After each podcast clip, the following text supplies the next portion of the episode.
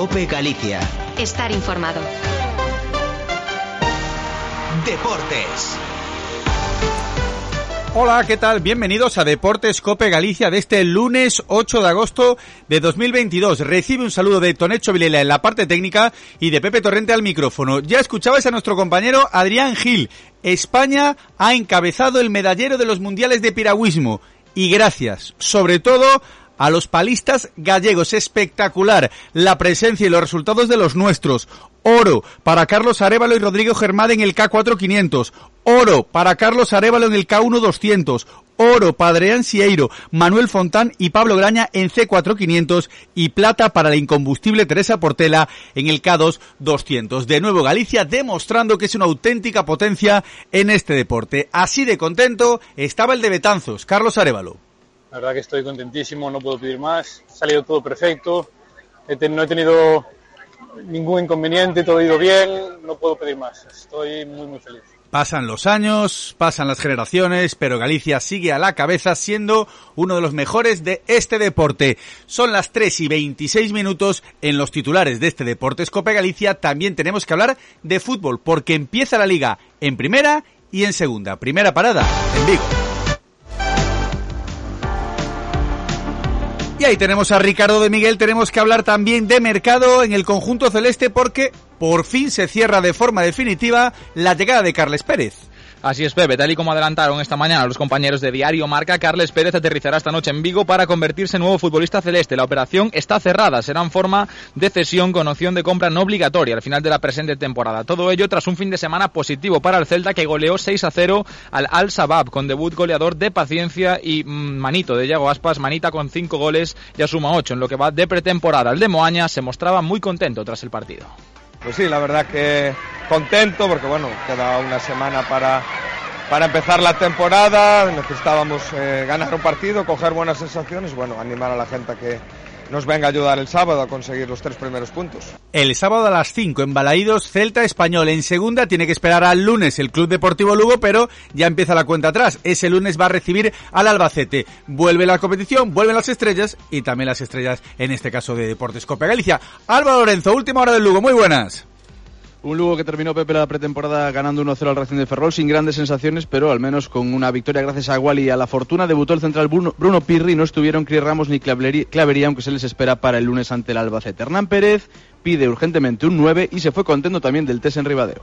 Un balance positivo, no encajar gol, era una de las premisas fundamentales, casi no nos importaba lo demás y después, bueno, la actitud de la gente, hoy ya se nota que prácticamente era un partido de competición para nosotros, ya vemos la liga ahí cerquita, hoy me voy muy contento del partido. La primera federación no empieza hasta el último fin de semana de agosto. Estos días se va a disputar el Teresa Herrera, en concreto el sábado en el estadio de Riazor. El Depor viene de empatar a cero frente al Real Madrid Castilla en Viveiro, en Cantarrana. Y así vio el encuentro Diego Villares. Era difícil que, hubiera los goles que, que hubo el otro día, así que en la primera parte yo creo que tuvimos varias ocasiones para, para poder abrir el marcador y en la, segunda sí que ya un poquito más mermado físicamente, nos costó un poquito más y, y ellos nos, nos, llegaron, nos llegaron alguna vez más, pero yo creo que, que satisfechos con el, con el partido que hicimos y, y a seguir preparándonos. Todavía nos quedan más cosas que contaros. Resto de titulares, Álvaro. Siguiendo con la primera federación, Pepe, destacamos que el Racing de Ferrol lanza su campaña de abonados, que se abrirá el próximo jueves, y que el Pontevedra venció por 2 a 1 al Celta B en un amistoso en Portonovo. Fuera del fútbol, en baloncesto, destacar que Jonathan Barreiro se queda en el primer corte de la selección española y no estará en el Eurobásquet. Y la peor noticia del fin de semana que viene del fútbol sala, ya que el Santiago Futsal entra en proceso de liquidación por una deuda en torno a 10.000 euros que no puede afrontar el club, que se queda sin subir a segunda y no seguirá además compitiendo. Se va un histórico campeón de la Copa de España, de la Supercopa y de la Recopa de Europa. Y cerramos con motor, Jorge Prado, quinto en el Gran Premio de Suecia de la máxima categoría del motocross mundial. Rubén Fernández acabó decimosexto, son tercero y sexto en la general. Son los titulares de este Deportes Cope Galicia, edición de lunes 8 de agosto de 2022. Pero ahora seguimos ampliando contenidos en tu Cope y en tu Cope más. Evidentemente, hoy hablamos mucho de piragüismo.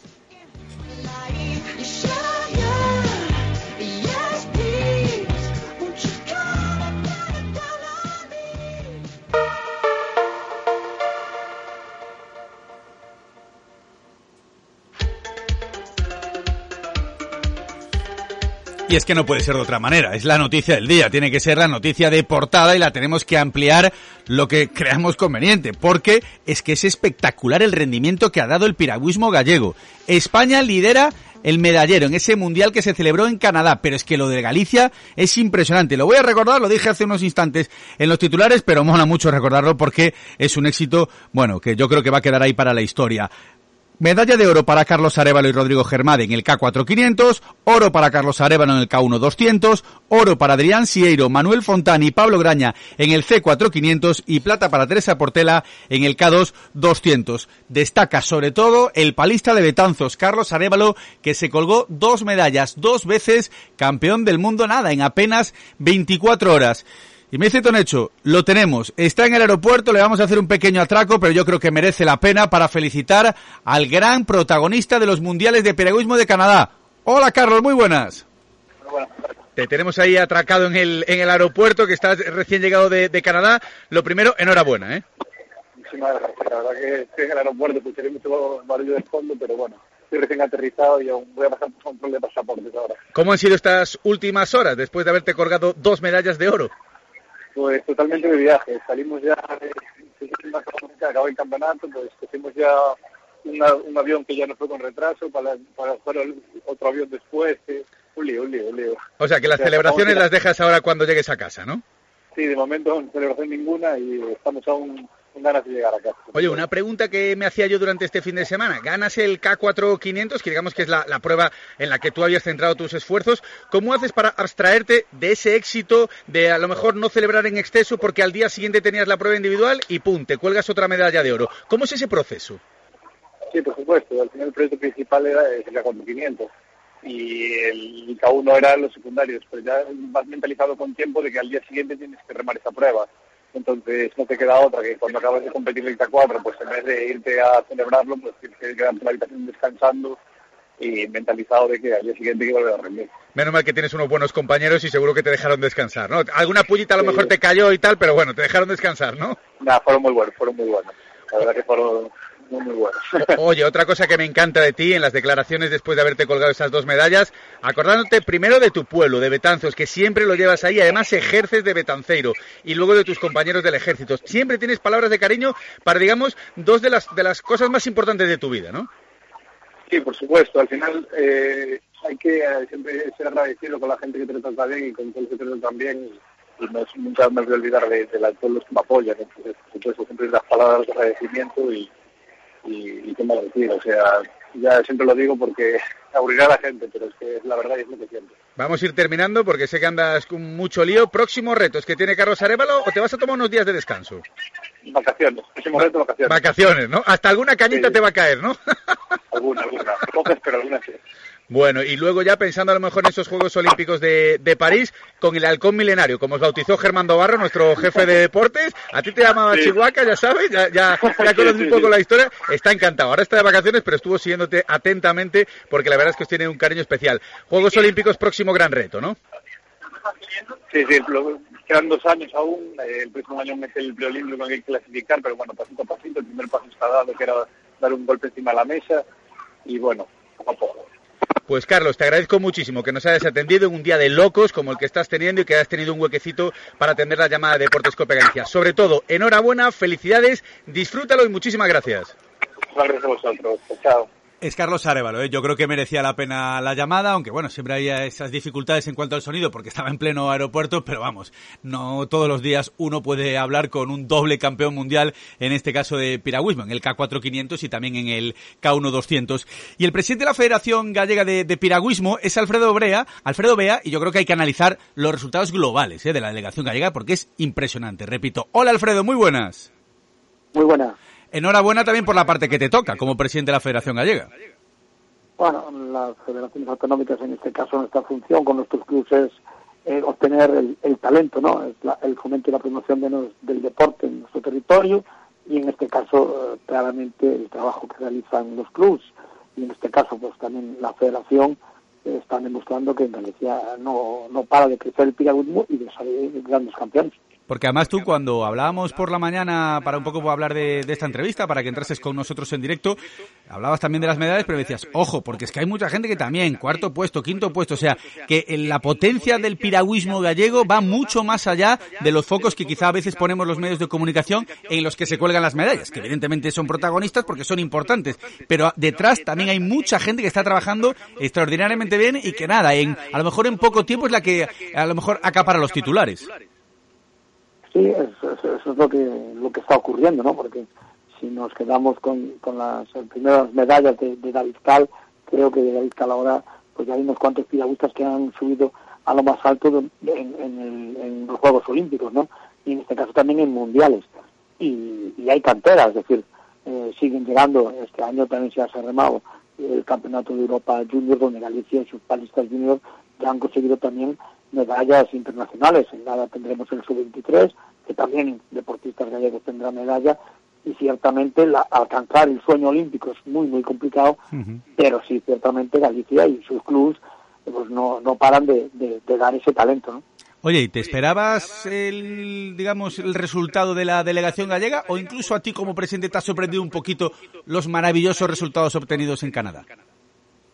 No, a ver, eh, desde los últimos años ha habido una apuesta de la Federación Española que ha sido, en este caso, pues llegar a un convenio con la Secretaría General y con la Federación Gallega de, de, hacer un proyecto de K4 Mujer en, en Pontevedra, en Verducido, y también de apoyar más el equipo de canoa y claramente eso, esos apoyos han dado resultados. Galicia seguía y tenía grandes deportistas, pero ha permitido que gente de, de, fuera de Galicia haya venido a fortalecer también las embarcaciones nacionales, en este caso el K4 Mujer, que llevaba muchísimos años sin estar en finales eh, en una distancia olímpica como el K4 500, ahora han sido cuartas, con opciones de seguir mejorando el barco con vistas a París, en el que hay eh, tres deportistas adscritas a, a Galicia, y en este caso la canoa donde, uh -huh. eh, como bien decías hace un rato, si quitamos a las dos medallas de oro que ha sido el C2, eh, que son dos componentes, los grandes campeones de Andalucía, y María Corbera en el Cino Mujer, los dos barcos que están detrás son dos barcos gallegos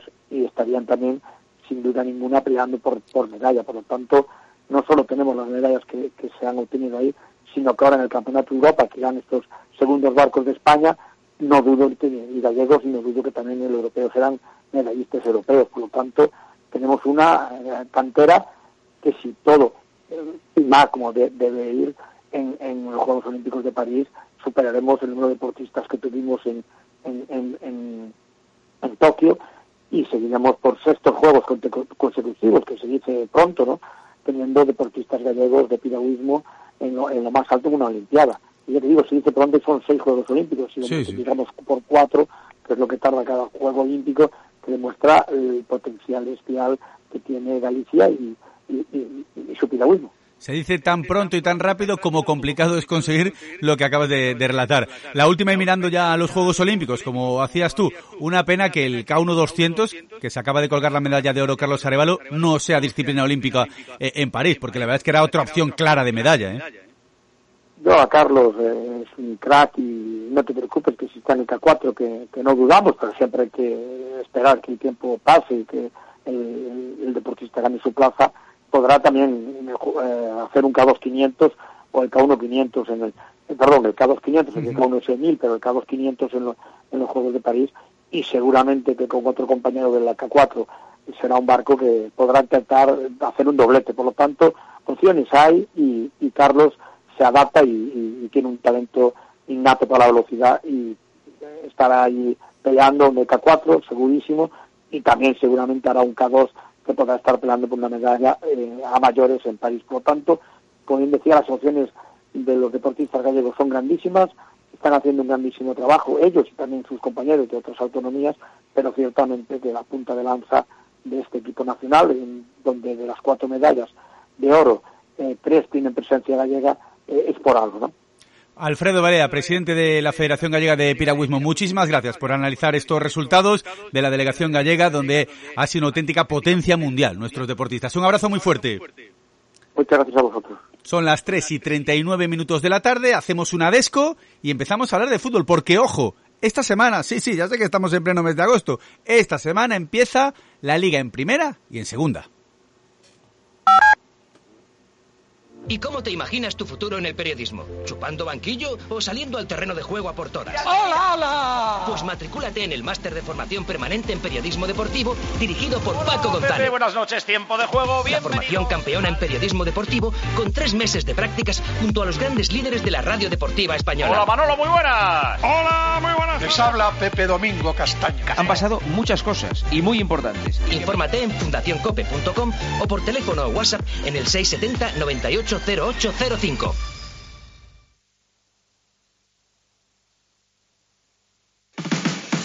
Este fin de semana, Cristina tiene un plan. Desde las 10 de la mañana hasta las 2 quiero contarte las mejores historias, emocionarme contigo, reírme contigo. En Cope, de 10 de la mañana a 2 de la tarde, los sábados y domingos, el mejor entretenimiento lo encuentras en fin de semana, con Cristina López Slichting.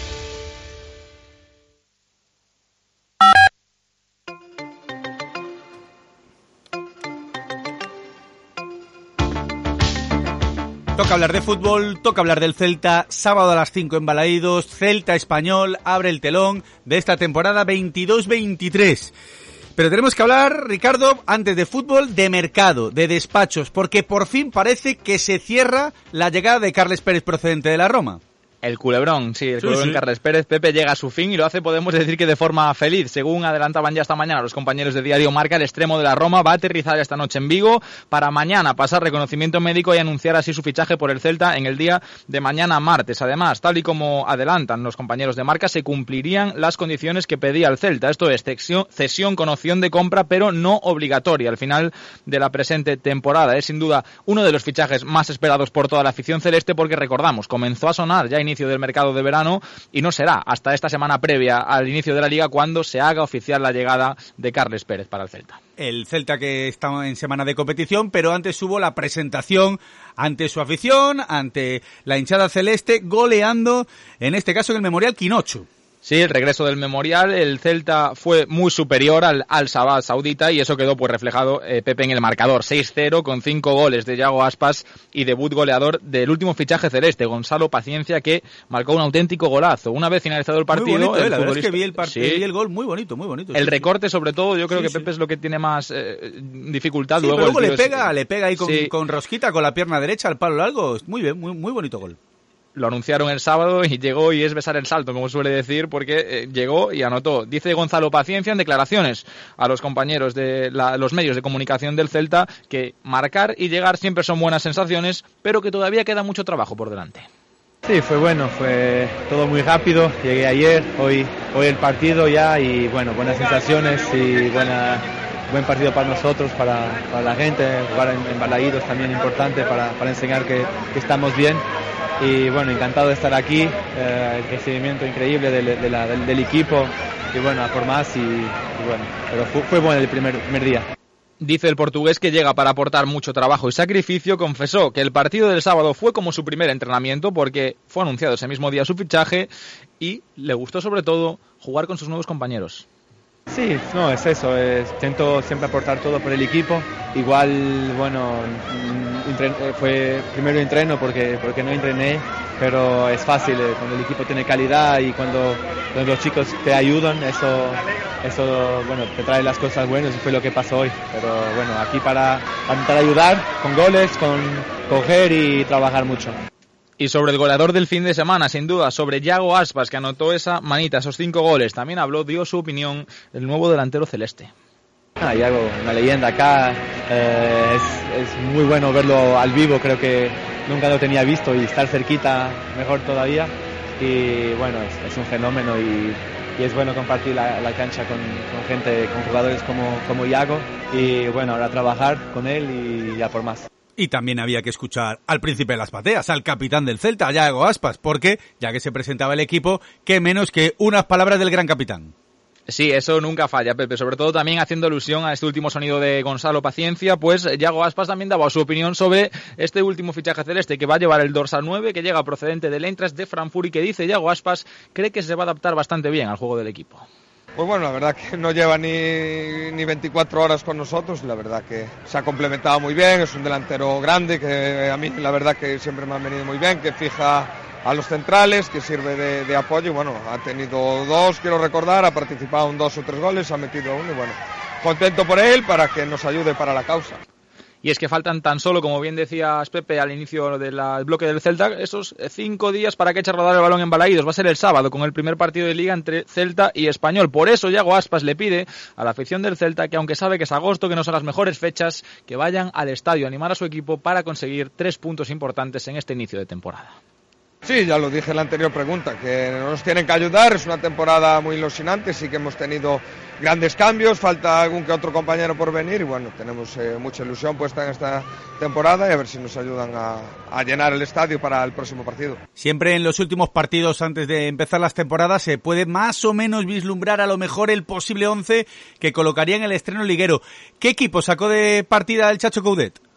Bueno, pues eh, vamos a hablar primero de, de, ese posible. Eh, decimos primero, yo creo, te cuento, Pepe, si quieres, el posible 11 para el, para el español, Venga. si te parece bien. Sí, sí, bueno, yo creo que es el, el, que se va a formar y yo creo que es el importante. Yo creo que va a jugar, eh, bueno, Marchesín en portería, eso es eh, evidente, porque el otro portero es Iván Villar y por lo tanto eh, va a ser segundo portero, va a jugar Marchesín en portería, línea de cuatro en defensa. Coudet no suele variar este sistema, jugará em, Kevin en un, en un lateral y en el, en el otro lateral, pues, o, bueno, Kevin o, o, o Hugo Mayo. En el otro lateral jugará Javi Galán, seguro, porque este hombre no es eh, no tiene sustituto ahora mismo. Siempre que pueda jugar va a jugar Javi Galán. Y en el centro de la defensa, claro, aquí está la duda. Hay dos, suponemos que va a ser uno de los titulares y el otro Unai Núñez, porque lleva más tiempo que Mingueza en el equipo. Luego por delante Fran Beltrán, más eh, si llega Carles Pérez. Yo apuesto incluso a que va a ser titular eh, Carles Pérez, que va a llegar, sí, en las próximas horas y por lo tanto va a ser titular. En la otra banda jugará Franco Cervi como enganche y ahí veremos en ataque yo creo que la dupla Yago Aspas y más arriba, un poquito más arriba, pues Gonzalo Paciencia, pues haciendo ese puesto de 9 a la espera de que llegue un 9 que veamos si puede ser titular en el Celta, porque el otro día Gonzalo Paciencia rindió muy bien y le podría pelear la titularidad a ese delantero que podría llegar en los próximos días. Ya huele a fútbol, ya va a empezar la primera y la segunda división. Hemos hablado del Celta, gracias Ricardo, nos toca hablar del Club Deportivo Lugo. Que en su caso tiene que esperar al próximo lunes. Ya sabéis que es festivo nacional, día 15 de agosto, y jugará a las siete y media en el Ancho Carro recibiendo a un recién ascendido como es el Albacete. Y va a llegar ganando Álvaro Lorenzo en el último amistoso de pretemporada. Sí, último amistoso Pepe del Lugo fue en Ribadeo ante el Racing de Ferrol, victoria por 1 a 0, quizá un resultado no demasiado justo por lo que se vio en el encuentro y que de hecho, bueno, viene motivado sobre todo porque Oscar Wally el meta le paró un penalti a José Lu, que ya ha fallado por cierto dos penaltis esta pretemporada y que luego se marcó en propia puerta, no está teniendo su mejor pretemporada el delantero de Palmeira y gracias a eso le ganó el Lugo el partido. Primera parte en la que no tuvo casi ocasiones, mejoró en la segunda, ya digo, partido muy igualado y una pretemporada sin grandes sensaciones en el Club Deportivo Lugo ni grandes resultados, pero bueno, se va con una victoria para ese último partido de la pretemporada y para el estreno de la liga, ya dices, dentro de una semana, uh -huh. y sobre todo con falta de pólvora. Eso lo ha marcado tres goles en jugada y los tres han sido contra una segunda federación como es el Ourense Club de Fútbol. El resto, un gol de penalti y dos en propia puerta. Con lo cual, ya sabemos un poco por dónde puede estar la carencia del Club Deportivo Lugo y, y lo que le falta por traer en el mercado. Y hablabas con Ricardo del 11, el ¿Sí? posible 11 en el estreno del Celta. Es que tengo mis bueno, pedradas de que los 11 claro. que, lo, que se colocan en los últimos amistosos se suelen parecer claro. bastante, no digo idénticos, pero se suelen parecer bastante a los 11 ligueros. Sí, el del Lugo se puede parecer con un matiz. Bueno, el, jugaron Wally en portería, Calavera, Alberto, Neidir y Lebedenco en defensa. Yo creo que esto no se va a mover. Uh -huh. Xavi Torres, Señé y Juanpe en el centro del campo. Y arriba Baena, Barreiro y Sebas Moyano. ¿Cuál es el asterisco aquí? Que no estuvieron en este partido, aparte de Sequeira, que descansó, ni Cris Ramos ni Clavería, que están con molestias y que se espera que lleguen para el lunes. Claro. Si llegaran, seguramente Cris Ramos sea titular y veremos Clavería. Pero vamos, 9-10 jugadores de ese 11 del otro día ante el Racing, yo creo que van a estar en el estreno ante el Albacete. Y de hecho se le preguntaba por esto a Hernán Pérez, y bueno, ni sí ni no. Sí y no, queda muchísimo. Una semana en el fútbol es larguísima y, estamos hablando de que jugamos de lunes, nueve días. Pueden cambiar muchas cosas. Confío también que venga gente nueva, que gente que está más corta de preparación se pueda poner al nivel. Está claro que ahora mismo, pues bueno, más o menos hay una serie de jugadores que están manteniendo un bloque, pero no quiere decir que los 11 que han salido hoy, ni mucho menos los que han jugado 65 70 minutos como comentas, sean los que inicien el próximo día, porque hay casos excepcionales que hoy no podían jugar más que media hora y bueno, hemos tenido que jugar un poco con todo eso. Bueno, ese asterisco que decíamos que ponía Hernán Pérez. Por cierto, en este amistoso ante el de Ferrol debutó el último en llegar, el central brasileño Bruno Pirri. Y atento porque, bueno, ya hizo bastante mérito el hombre con jugar 15 minutos porque mira cómo venía. Conclusión ninguna porque es muy poco tiempo. No tenemos ninguna duda deportiva del jugador. La dirección deportiva ha hecho un esfuerzo enorme por rastrear esa posición que necesitábamos y creo que ha acertado plenamente. Lo que pasa que no le puedo exigir nada porque en las últimas cuatro o cinco días que es que no ha dormido. Tiene un jet lag horrible. eh, viene a entrenar casi sin dormir porque no se ha acostumbrado todavía. Ha estado a buen nivel en los entrenamientos. Creo que para ser un cuarto de hora el primer día también ha estado a buen nivel. Vamos a confiar que estos dos días de descanso que tenemos los aproveche para dormir y, y el martes lo tengamos ya a tope. Hablabas de la poca producción goleadora Sí. del equipo, con lo cual en el mercado Mm. pues está claro cuál es la prioridad. Sí, un Lugo que tiene, por cierto, hoy día de descanso. Luego vendrán seis entrenamientos antes de ese estreno ante el Albacete, con el morbo de que vuelven Alves y Ross. Y en el mercado, como dices, eh, bueno, Lugo tiene que cerrar varias cosas. Primero está el Hacen a prueba. El mediocentro, que ya tuvo dos etapas en el Club Deportivo Lugo, veremos si convence o no. Dependiendo de eso, yo creo que si se queda el Hacen, eh, no irán a por un central. Y si no se queda, sí que podrían buscar la opción de un central, porque Alex Pérez es baja de larga duración. Pero sobre todo, lo que hay que fichar es gol. Solo está Mono Barreiro como delantero centro. Hay que traer por lo menos un delantero, pero Hernán Pérez, por pedir, dice que vengan dos. Evidentemente sí, sabemos que es la posición más cara del mercado, sabemos que es la posición que más tarda en el mercado, vamos a confiar que pueda llegar para estar el primer día y si no llega que llegue para el segundo y si no para el tercero. Pero bueno, está claro que tenemos que incorporar ahí lo que dices, si puede ser dos, pues de nivel, dos de nivel, mejor que uno. La primera y la segunda empiezan este fin de semana. La primera federación no lo hace hasta el último fin de semana de agosto, con lo cual continúan los amistosos.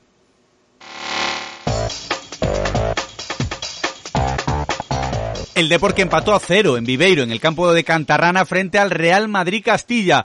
El equipo blanco que entrena a Raúl González, que ha estado haciendo, bueno, pues una semana de concentración en tierras lucenses y en el que está Noel, que abandonó el Depor este verano, se fue a la capital de España, división de opiniones, cuando saltó al terreno de juego en la segunda mitad, hablaba sobre ese reencuentro Diego Villares. Bueno, él siempre, siempre es un gusto volver a verlo porque para mí es un amigo, sí que me da pena eh, cómo, cómo se ha dado todo eso de, de- su marcha y, y- y la relación con, que puede quedar con la, con la afición, porque es lo que te digo, para mí es un amigo y, y compartí muchos momentos con él. Los jugadores que van aumentando el número de minutos por partido, porque va avanzando la pretemporada y eso es algo que sigue agradeciendo el centrocampista. Sí, era, era importante también para nosotros ir cogiendo más minutos aparte de esos, de esos 45 que, que veníamos jugando. Para mí hoy también eh, esos 90 que también eh, sa- saber que, que los llevo bastante bien, aunque, al final sí que, sí que te cuesta un poquito más, pero es normal que estás empezando, pero contentos, contentos por el partido que hicimos hoy. Y esta semana es importante para el Depor porque tiene su presentación. El sábado es el Teresa Herrera a partir de las ocho y media ante el Metalist de Ucrania. De hecho, incluso los socios ya pueden empezar a reservar su cita previa para renovar el abono in situ en el propio Estadio de Riazor, en la oficina de atención al socio y al accionista. Antes, a las seis, será el Teresa Herrera femenino entre el Depor Abanca y el Famalicao. Pero no solo hubo amistoso para el Depor, sino para otros equipos de primera y de segunda federación. Lo repasamos con Álvaro Lorenzo. Pues sí, Pepe, en primera federación lo primero destacar que el Racing de Ferrol lanza su campaña de abonados. Nunca es tarde si la dicha es buena. Se abrirá el próximo jueves. Se puede renovar online o hacer nuevas altas también. Puede haber dos días del club y el precio entre 10 euros el más barato para los eh, niños y 245 el más caro. Y vamos con los amistosos porque ha habido muchos este fin de semana. Venga. El Pontevedra le, le ganó 2 a 1 al Celta B un amistoso en Portonovo, en Baltar. Lautaro puso el 0-1 de penalti, pero remontaron los granates con goles de Valentín un golazo espectacular de Miguel Román. Así lo valoraba primero el ganador, Antonio Fernández, el míster del Pontevedra. Seguimos en la línea de, crecimiento que buscamos, en la tercera semana, con todo ya un rival de entidad y de nuestra misma categoría.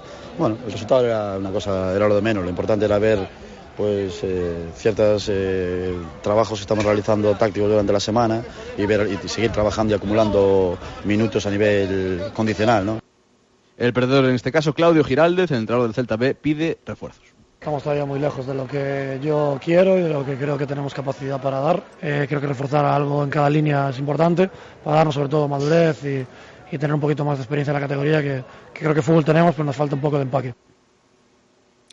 Y la peor noticia del fin de semana fue que se hizo público que el Santiago Futsal no va a poder salir a competir por una serie de deudas que tiene la entidad santiaguesa, un histórico del deporte gallego, del deporte del fútbol sala, y queremos hablar con su presidente, con Ramón García. Hola Ramón, muy buenas. ¿Qué hay? Buenas, buenas tardes. ¿Cómo podemos explicar al oyente de Deportes Cope Galicia cómo se llega a esta situación? Que el Santiago Futsal, pues, pues no sé si ya lo das por desaparecido, pero lo que es, está claro es que no salís a competir, no podéis salir a competir.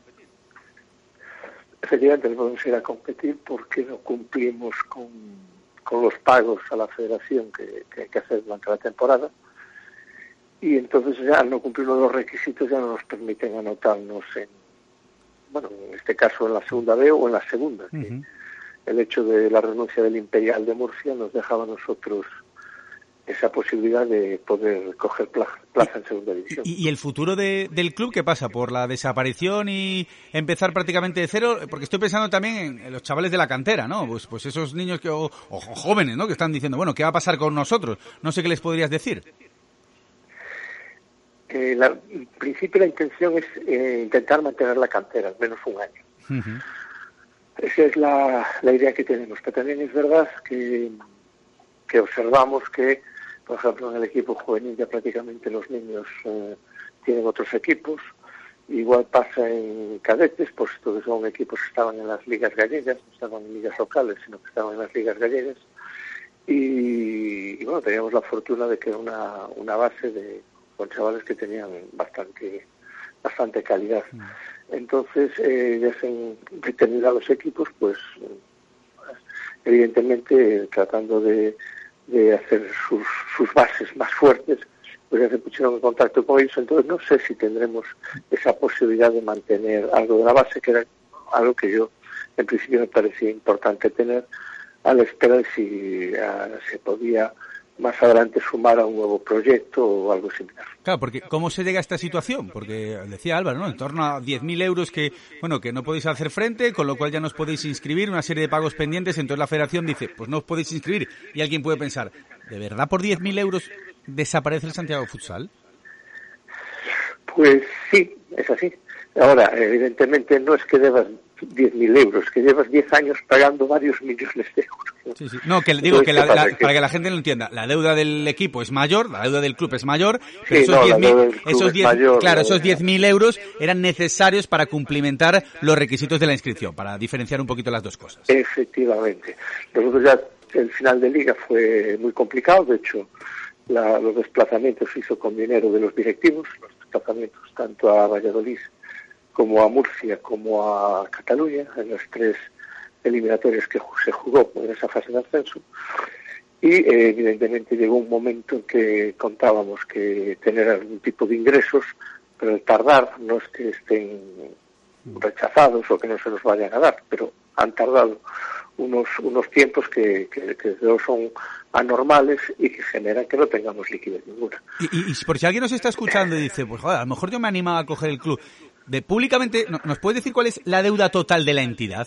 Más o menos, ¿eh? O si tienes la cifra exacta me la quieres decir, perfecto. Pero más o menos, si alguien dice, yo me quiero hacer cargo del club, eh, ¿qué deuda tiene el Santiago Futsal?